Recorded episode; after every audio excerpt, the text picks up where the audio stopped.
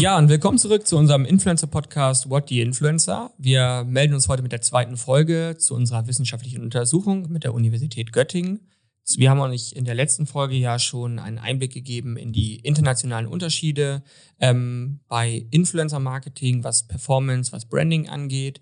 Ähm, und wir wollten das Thema Content Characteristics noch einmal ein bisschen beleuchten. Wieder bei uns zu Gast äh, Johann von der Uni Göttingen. Moin, moin, hallo. Und die Marie, unsere Head of Campaign.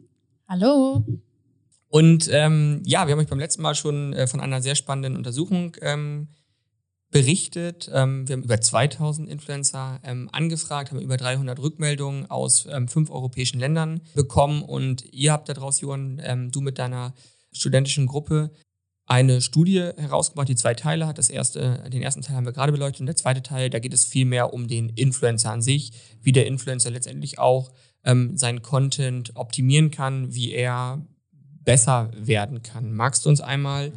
ähm, bitte berichten, was habt ihr eigentlich gemacht? Weil Content Characteristics, ähm, ihr habt irgendwie Postings codiert ähm, in, in wochenlanger Kleinarbeit. Was war das Ziel und was habt ihr eigentlich gemacht? Ganz genau. Also, wo jetzt die erste Untersuchung äh, und der erste Teil auf generelle KPIs ging und quasi ja Ergebnisse und Erkenntnisse ähm, aus einem ersten Blick auf das Profil zu gewinnen, ging es da jetzt wirklich um den einzelnen Influencer. Und wie äh, dieser jetzt zum Beispiel ähm, kommuniziert, ähm, mit was für Inhaltseigenschaften einfach seine Kommunikation geprägt ist, ähm, um dann auch länderspezifische Unterschiede ähm, herausfinden zu können. Ähm, das haben wir von der Theorie, von der Theorieanalyse uns vorher so gedacht, dass auch verschiedene Inhaltseigenschaften, der, der Klassiker, damit man es auch etwas greifbar machen kann, einmal irgendwie ähm, Entertainment und witzigen äh, Content hat oder informativen und hilfreichen Content auf der anderen Seite hat. Ähm, die einzelnen Content Characteristics sind dann noch ein bisschen granularer, aber das so als generelles Beispiel, ähm, um halt auch zu sehen, wie die einzelnen Content Characteristics ähm, in den einzelnen Ländern funktionieren. Also das heißt, ihr habt im Groben und Ganzen den Content in Gruppen unterteilt. Du hast eben schon gesagt, mhm. Entertainment-Content äh, und ähm, informativer Content. Wir bezeichnen es häufig auch als Mehrwert-Content. Mhm. Ähm, und dann habt ihr die, die Postings, du sagst es immer so, so leicht, äh, kodiert. Was heißt, was heißt das? Genau. Also es wurde dann ähm, auf die Caption und das Bild eingegangen ähm, von einem bestimmten Post und nach diesen bestimmten Inhaltseigenschaften dann ähm, kodiert. Und das heißt nicht, dass jetzt ein bestimmter äh, Post dann als Mehrwertpost eingestuft wird, sondern von jeder Inhaltseigenschaft kriegt dieser Post quasi einen Wert.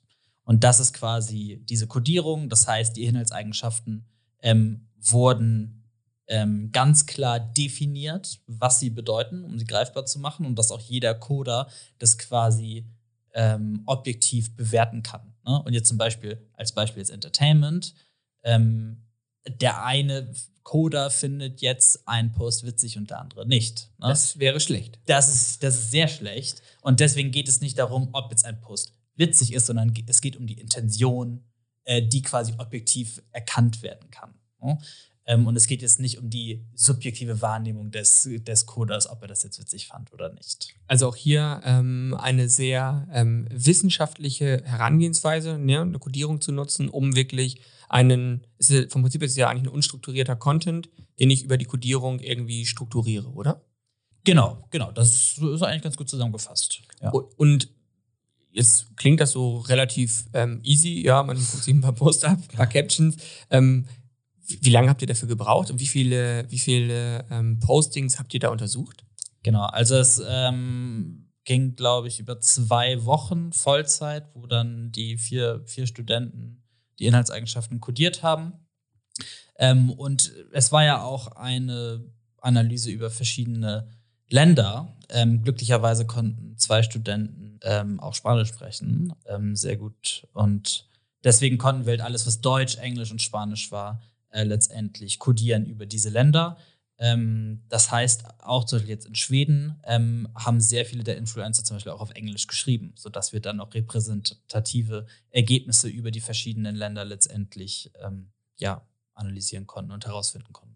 Und ähm, wenn jetzt gerade so Influencer ähm, zuhören ähm, und sagen, Mensch, das finde ich super spannend, ähm, da möchte ich auch gerne ein bisschen was für mich wissen. Es, mhm. es liegt ja hinter dem, dem Ganzen, was ihr gemacht habt, liegt ja ein, ein theoretisches Modell, ein, mhm. ein Wirkungsmodell mit, mit einer Annahme, dass ihr, äh, wenn ich das richtig verstehe, sagt, ich habe irgendwie die Content Characteristics, mhm. die ihr codiert habt, und diese haben irgendwie einen Einfluss. Ganz genau. Zum einen auf mein Posting, das mhm. ist relativ naheliegend, weil ihr ja auch Postings ähm, untersucht habt, aber ihr sagt auch, ähm, es hat auch Einfluss auf eine Story nachher. Ganz genau. Und dann, wenn ich es im Gesamtkontext jetzt sehe, aus der ähm, Agentursicht, ähm, ist, sind das natürlich genau die beiden Faktoren, die interessant sind für ein Unternehmen, mhm. wenn ich einen Influencer buchen möchte. Und da wäre es für mich interessant, ähm, welche Zusammenhänge, also welche Learnings konntet ihr eigentlich aus diesem Wirkungsmodell ziehen? Was beeinflusst sich da? Mhm. Ähm, ganz, ganz richtig gesagt. Also, äh, wir haben erstmal festgestellt, was ich auch super interessant finde, dass halt nicht nur die Content Characteristics der Posts einen Einfluss auf Post-KPIs haben, sondern quasi auch ein, wir haben auch gezeigt, dass es einen indirekten kausalen Zusammenhang über die Post-KPIs zu den Story-KPIs geht. Also, dass letztendlich die Inhaltseigenschaften auch die Stories beeinflussen, um es einfacher auszudrücken. damit auch ich es verstehe. Das finde ich das, sehr gut. Das ja, nee, alles gut, alles gut, danke dir. ähm, ja, es ist, ist ja ähm, super spannend, weil ähm, gerade wenn ich jetzt in der Influencer-Auswahl ähm, bin, ganz am Anfang, kann ich ja nicht unbedingt ähm, die Story-Views sehen. Ne? Du hast, ja. oder ihr habt selber gemerkt, was für eine Arbeit es ist, ähm, alle Insights zu bekommen. und kann ich denn so ein bisschen vorab prognostizieren, ob der wohl auch gute Story-KPIs haben wird über den Content? Also wir sehen über den Datensatz, deswegen haben wir auch versucht, alle Länder mit einzubeziehen, verschiedene Sprachen mit einzu, einzubeziehen, um halt eine gewisse Repräsentativität reinzubekommen, was du sagst. Ne? Natürlich gibt es immer Varianz und äh, bei dem einen Influencer aus Spanien funktioniert jetzt Entertainment nicht so gut wie für den anderen. Ne? Sowas wirst du natürlich immer haben. Du wirst aber generelle Aussagen machen können, wie zum Beispiel, dass dieser Mehrwert-Content, den du jetzt gerade angesprochen hast, wird im Zweifelsfall über alle Länder immer mehr Kommentare zum Beispiel generieren, mhm. die du von deinen Nutzern bekommst, genauso wie ähm, ja, Entertainment zum Beispiel in Deutschland generell nicht so gut funktioniert wie in England. Ja. Also, also Deutschland äh, kein Land der humorvollen äh, Follower? So, und jetzt ist interessant, sehr gute Frage. Ähm, nicht das Land der Humorvollen, also das hat sogar einen negativen Einfluss äh, auf die meisten KPIs in Deutschland, wirklich so Entertainment zu machen und zumindest mit einer ja, humorvollen Intention versucht. Ich fliege gerade einen Hubschrauber vorbei. Diese Informationen sind so wertvoll. Genau, und was wir sehen, ist halt, dass ähm, Entertainment in Deutschland nicht so gut äh, funktioniert, zumindest ähm, die mit einer Entertainment-Intention von dem Content Creator, dem Influencer dann ähm, gemacht werden, was in England sehr gut funktioniert und in Deutschland nicht. Jetzt wird es interessant. Äh, das ist nicht immer so. Ne? Wir haben ja auch, äh, wie in der letzten Folge schon gesagt, uns auf verschiedene Kategorien angeguckt und Unterschiede in den Kategorien angeguckt. Und ähm, da ist es jetzt so, dass zum Beispiel ähm, Entertainment in, in Deutschland für die Kategorie Family sehr, sehr gut funktioniert. Ja? Also entgegen des generellen negativen Effekts äh, von Entertainment ist dieser äh, in der Kategorie Family und auch Fashion ähm, positiv. Das bedeutet also für mich, ähm, wenn ich als Influencer im Family-Bereich bin, sage ich mal, dann kann ich ruhig auch mal ähm, in eine Art Entertainment-Content gehen. Das ja. heißt also so ein bisschen, ich will jetzt gar nicht böse sagen, aber so ein bisschen RTL 2, äh, Unterhaltungs. Das hast du jetzt gesagt, ja, ja, ich denke schon, ja. dass das und, zutreffen wäre, ja. Und, und, ich muss gar nicht, ich bin gar nicht gezwungen, groß den inhaltlich tiefen äh, zu diskutierenden Mehrwert zu liefern. Ist das so eine Aussage, die man treffen kann? Ja. Und das heißt also auch, wenn ich einer anderen Kategorie angehöre, nehmen wir vielleicht den Fitnessbereich, mhm. sollte ich doch eher ähm, dieses reine Entertainen ähm, lassen und mehr in den informativen Charakter wechseln? Ähm, explizit zu Fitness kann ich das jetzt nicht korrekt sagen, ne? aber grundsätzlich ist es richtig. Was man sagen kann, wenn du in deiner Ausführung ähm, Fitness durch Fashion ersetzt, ja. Okay. Ganz genau so funktioniert das dann. Okay, alles klar, das habe ich auf jeden Fall verstanden. Ich finde, das sieht man ja auch, wenn man sich den Content auf Instagram allgemein zum Beispiel anschaut. Ähm, also gerade die Relevanz, die in TikTok oder auch die Reels gewinnen, was ja vor allem einfach der Entertainment-Faktor ist. Ähm, deswegen war ich am Anfang noch so ein bisschen stutzig, als du allgemein gesagt hattest, Entertainment ähm, funktioniert nicht oder hat eigentlich eher negativen ähm, oder eine negative Auswirkung. Aber dann haben wir zumindest bestimmte Bereiche, wo es funktioniert. Und was ich zum Beispiel nämlich bei Fashion super interessant finde, dass es ja super erfolgreiche Accounts gibt, die jeden Tag einfach nur ein Spiegel-Selfie posten. Die machen gar nichts anderes, außer mhm. ein Spiegel-Selfie posten und ihr Outfit zeigen. Und da ist eigentlich gar nicht großartig viel los auf dem Account, aber er ist trotzdem super erfolgreich, weil es eben um das Thema Fashion geht. Und die liefern halt die Informationen, die gewünscht werden und die Leute springen anscheinend drauf an und kaufen dann auf die Empfehlung hin. Also mhm. passt eigentlich wieder perfekt zu den Ausführungen. Was ist denn, ähm, also ich, ich sehe es genauso, die Frage ist ja immer, wie definieren wir die Information? Ja, muss es jetzt die ähm, beim Fitness-Influencer die ähm, Erklärung der Ausführung einer Übung sein?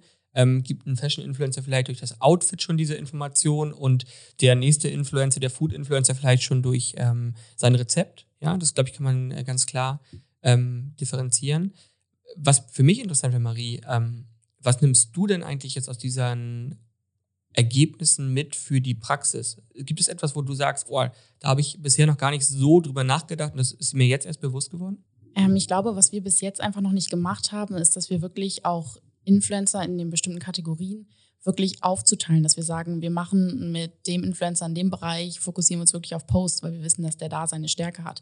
Natürlich ähm, kann man das sehen, wenn der Content qualitativ ist und wir sagen, das ist jetzt unser, unser Hauptmerkmal, der Kunde möchte das gerne nutzen, dann natürlich.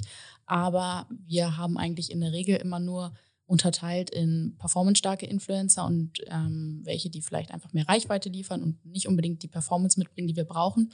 Und durch die Erkenntnisse können wir viel gezielter nochmal schauen, wie wir welche Influencer einsetzen und so gegebenenfalls auch einfach verschiedene Modelle, was die Kampagnen angeht, nochmal aufsetzen, dass man sagt, okay, wir beziehen jetzt nochmal mehrere Influencer mit ein. Wir stellen das nochmal komplett ähm, neu auf und sagen nicht, der Influencer muss jetzt alle Content Pieces posten, die wir brauchen, sondern wir fokussieren uns mit dem Influencer A auf diesen Content. Wir fokussieren uns mit dem Influencer B auf diesen Content, weil wir wissen, dass es einfach in den Bereichen viel besser funktioniert.